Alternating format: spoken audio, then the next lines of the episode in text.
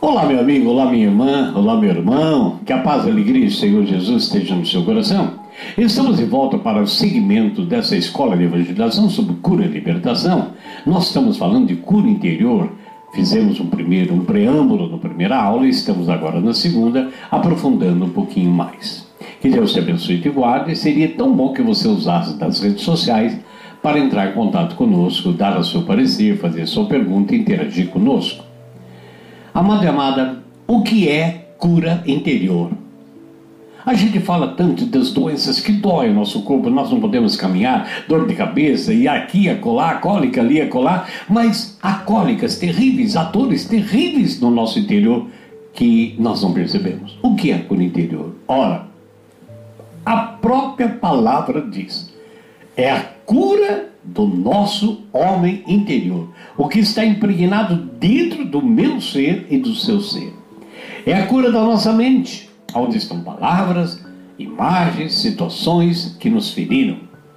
É a cura das nossas emoções, de raivas, ódios, tristezas, decepções. É a cura de lembranças desagradáveis que estão impregnadas em nossa mente por lembranças de pai, de mãe, não sei que realmente aconteceu na minha e na sua vida. É a cura interior dos sonhos que nós não realizamos, dos projetos que não saíram do nosso coração. Então, o que é cura interior?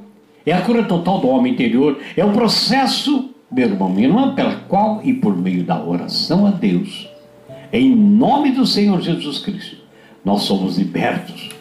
E você poderia perguntar, Henrique, libertos do quê? Ora, é uma lista enorme.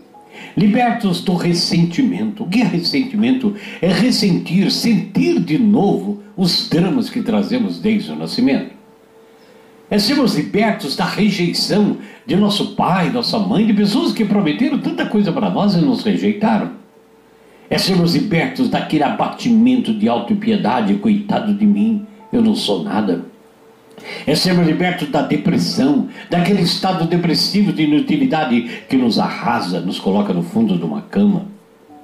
É sermos libertos de todas as palavras que falaram que nós somos culpados por isso, por aquilo, que nós somos culpados até pelo sofrimento da família, ou então nós mesmos fizemos coisas erradas e calou no nosso ser a culpa é sermos libertos do medo, do medo do novo, do medo de ir em frente, do medo de realmente avançar para águas profundas. Libertos, nós precisamos ser libertos pela graça de Deus, em nome de Jesus, de toda a tristeza. Quantas pessoas choram, lamentam, às vezes nem lágrimas saem, mas ela está batida. Uma tristeza da alma infundada, não tem fundamento. E quantos nos fizeram mal, que geraram em nós sentimentos de ódio precisamos ser libertos. Quantas pessoas capacitadas, ninguém é incapaz, todos nós temos algo a dar e a fazer melhor, segundo a vontade de Deus, aleluia. Mas quantos estão precisando ser libertos do complexo de inferioridade? Quantas pessoas que fizemos, nós fizemos tantas coisas erradas e autocondenamos, nós mesmos nos condenamos. Quantas pessoas, jovens ou adultos, com senso de desvalor, não encontram em si mesmas, em si mesmos, as virtudes e tanta coisa mais.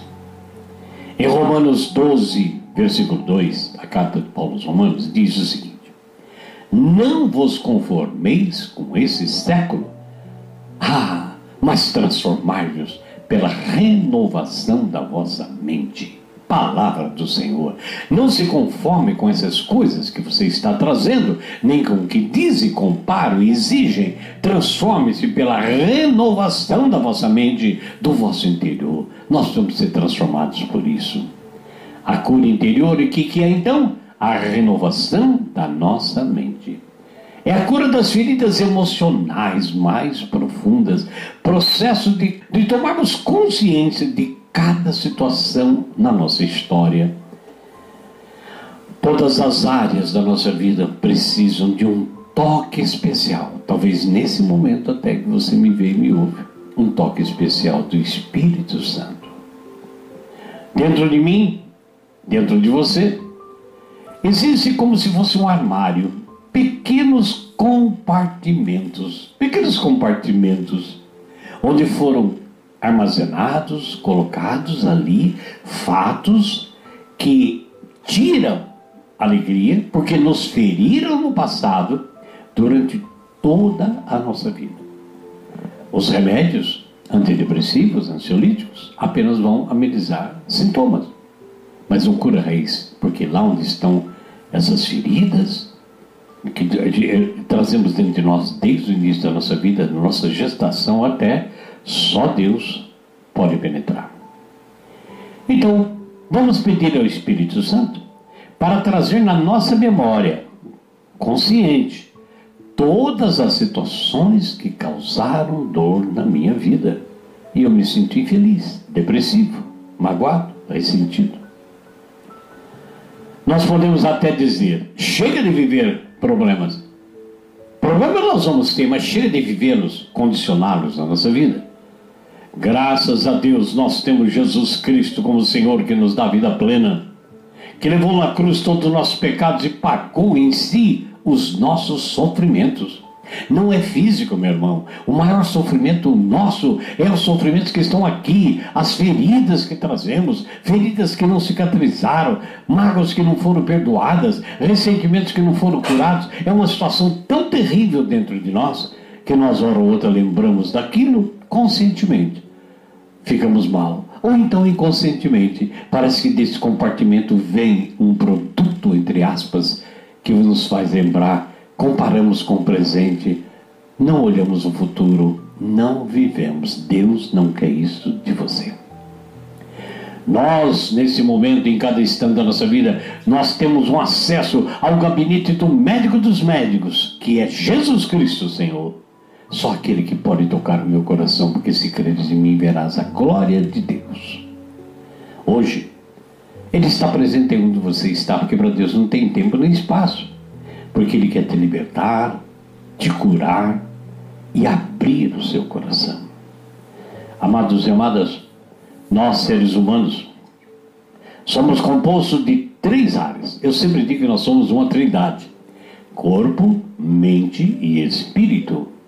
Corpo, mente e espírito. O corpo é o elemento com o qual a gente faz contato com o mundo exterior, é o mundo material. A alma é o elemento com que a gente faz contato com a humanidade. É a sede da minha inteligência, é a sede dos meus sentimentos, sede das minhas vontades, das minhas emoções. E aqui é que fica localizado e harmonizado as lembranças boas e as lembranças más. O terceiro ponto é o espírito, é o elemento com o qual a gente faz contato com o divino, com a divindade. Nos últimos séculos, com toda a ciência humana que nós estamos vendo, levando estudiosos de todos, a todo mundo, né, a concluírem aí que o homem é uma unidade psicossomática, espírito, corpo e alma, que estão interrelacionados. Então, tudo que você vê, tudo que você ouve, gera um pensamento, bom ou mal. Isso gera uma ação que pode ser maléfica também para o nosso interior. Agora, em Provérbios 17, Provérbios 17, versículo 22, está escrito: Se o Senhor está em mim, está em você, a nossa alma se alegra e o nosso corpo todo é sadio, porque diz, Provérbios de Salomão 17, 22, o corpo com saúde é a vida da carne, mas a inveja, os sentimentos ruins, apodrece até meus ossos ossos. Espero que tenha sido bom para você mais esse caminhar dessa aula. Nós vamos voltar a aprofundar um pouquinho na terceira etapa da cor interior. E eu sinto no meu coração, pelas experiências de pregações e andanças por missões na comunidade Anuncia-me, de que o que mais nós precisamos é a cor interior para que, mesmo que venha uma enfermidade física, nós aceitemos com alegria e confiança. Bendito seja Deus pela sua vida e que o Espírito Santo comece a nos revelar o caminho verdadeiro da vitória plena na nossa vida. É possível, é possível, é possível. Ao Senhor toda honra e toda glória.